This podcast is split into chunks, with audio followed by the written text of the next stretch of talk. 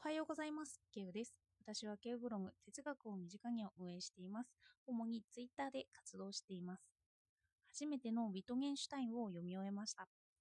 その中で今日はアスペクトのひらめきについて話したいと思います。どうかお付き合いください。ビトゲンシュタインは語ります。私が変化しない2つの顔をじーっと眺めていると、突然両者の類似性がひらめく。そうした経験をアスペクトのひらめきと私は呼ぶ。のアスペクトのひらめきというのを他の言葉で言うならアハ体験とかです。急にひらめいたと思うことがありますよね。その時何が起こっているのかをビトゲンシュタインは述べています。ひらめきは分かりますけど、アスペクトというのはどういうことかというと、それは物事の総合とか側面といったものを指します。ある一定の見方とかですね。なので、物事のアスペクトが転換するといったとき、私たちはその物事を見る見方が転換するということなんです。転換したり、多方面から見れたりということですね。例えば、うさぎの絵を見ていると思ったのに、これがアヒルだと気がつく。で、そのアヒルだと気がつくと、もうそこからアヒルであるという見方からなかなか抜け出せなくなったりすることです。2つ見ることができる人もいるし、もうアヒルだとしか思えなくなったりする人もいますよね。私たちはひらめいたと喜ぶだけで、それを信じて疑わなかったりも、いいものだと信じて、まあ、疑わなかったりもしますけど、まあ、それも、そのひらめいたからこそ間違いになっちゃったみたいな、そういうこともあり得るといえばあり得るんですよね。まあ、見方は増えます。だから、まあ、そのひらめき、アスペクトのひらめきを文字で表すと何が起きているのかということを問うています。また引用します。同じだ。そして、にもかかわらず同じではない。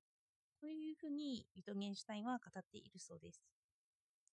このことが別の側面から物事を見ていることになるんですよね。同じだけど同じじゃない。文字にすると同じようなものが出てきますけど、体験としては同じではないんです。中身とかですね。では、このようなアスペクトのひらめきとは、私たちの感覚で言うなら何か？ということなんですよ。ビトゲンシュタインにとってこのひらめきが謎なのは、アスペクトやそのひらめきが視覚や思考といった心的な概念と複雑に絡み合ってしまうと言います。確かに私はこのひらめきってどう定義したらいいの？って感覚で言うなら何？というふうに思いますよね。脳で説明するならドーパミンが大量に出るというような現象がの明らかに違った現象が起こっていると言います。そして、ビトゲンシュタインは哲学者が取り組むべき仕事としては、心的な概念に限らずなんですけど、複雑に絡み合う諸概念を丁寧に整理していくことだって述べているんですよ。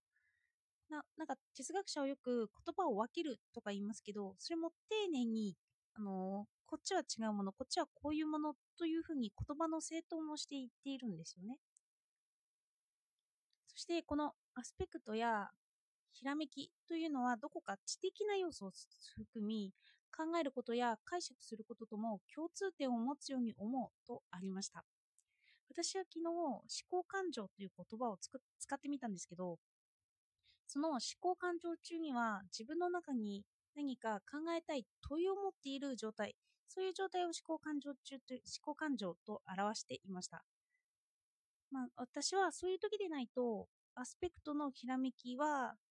できないんじゃないかなとも思ったんですよ。そのアスペクトのひらめきを起こすには、類似性を発見したり、そのその物事から違った側面を見たりしなくちゃいけないので、比較するものが頭にないと起こらないんですよね。で、急にアスペクトのひらめきができるのかできないのかという話に切り替わってますけど、ビトゲンシュタインは、アスペクトが起こらない人はどのような状態にあるのかという問いも立てています。まあ、アスペクトが起こらない人って言っても、普通に生活している私たちですよね。ひらめきが起こるっていうのは、そのある一定の場合なだけで、アスペクトが起こらない時と起こる時っていうのは、私たちにとっても現れてきます。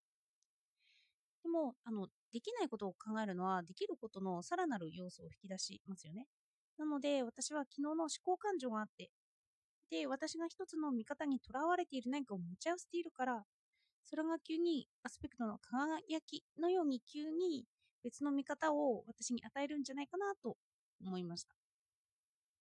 このひらめきとかは他にも、あの、考えてない状態とかリラックスしてる状態とかそういう時にこのひらめきというのは起こると言いますよね。お風呂だったり走っていたり。でも急にやってくる時でそそれは考えていたものなんじゃないかなと思われますよね。あの思考の中に記憶の中にそれがずっとその問いとしてあった状態。私はその思考感情と捉えてたんですけど、でも普通に、まあ思考感情とかつけずに、あの、ただの感情としています。楽しいとしてみますね。私は急に笑い出しました。思い出し笑いってありますよね。何か覚えていて、それが楽しい状態にある。で、それが急に襲ってくるとき。でも私はそれを意図したわけではないのに、なぜ笑いがやってきたのかと、まあ、ちょっとした関連した何かがあったんだろうかと記憶の中で思いますよね。そして記憶をたどってみると私が楽しい状態にずっといたのではないかというふうに思われてだから私は楽しい状態が続いていたんだという楽しい状態にあったのかなということに気がつきますでもこの楽しんでいたというのはただの早期で物事の類似性から起こったのではないからこれはただの思い出し笑いとしますねそして他のアハ体験に似たものを脳科学の本から取り出すともう忘れているものを思い出そうとして思い出した時それもアハ体験にと同じように脳の中でドーパミンがバーっと現れたりしてアハ体験と似た体験になっているそうなんですよ。まあ、でもそのアスペクトのひらめきどのような点で違うかというと類似性を発見してないそれは想像しているわけではないだからこの思い出し笑いとかこの忘れていたものを思い出したというのは、スペクトのひらめきではないというふうにも定義づけられます。そうやってこう、区分けしていって、アスペクトのひらめきっていうのはどういうものかっていうのを取り出す作業ですよね。今のこの哲学の作業とか、そんなのは。うん、で、思考、じゃあ思考だとしたら何がその感情の表れになるかということをちょっと考えてみます。私はその思考を持っている状態だと判断するとき、不意にやってくるそのひらめきがその問いとつながり合いますよね。そうしたときに私はまだその問いを考えていたんだということにまずは気がつきます。あ思考感情状態だったんだと。そしてそれはひらめきじゃなくても、まあ、その不意にその考えが私を考えさせたということもあるので、まあ、ひらめきの状態とひらめきじゃない状態っていうのはあるんですけど、その、あの、考えている状態の時にそのひらめきが起こると、そのアスペクトのひらめきは問いを変化させるのかなと。で、その問いを変化させるけど、まあ私はまた同じカテゴリー内にそのひらめきとともにカテゴリーさせるなら、まあその問いは変化しない。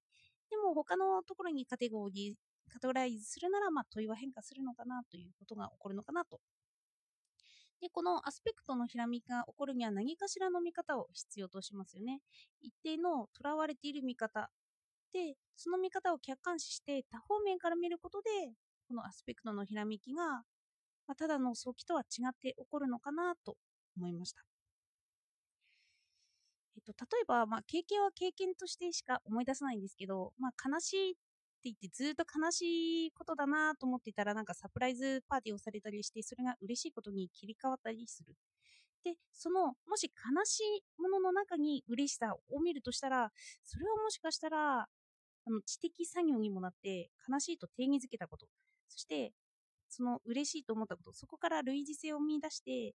これはアハ体験じゃないの？とか、そういうふうにも考えられたりしますよね。そうすると、あの、昨日言ったように、感情と思考、それをそんなに区別したりするのがちょっとおかしくなったりする。なので思考感情と言ってもいいんじゃないかなってまたさらに思ったりしていました。では今日もお聴きいただいてありがとうございました。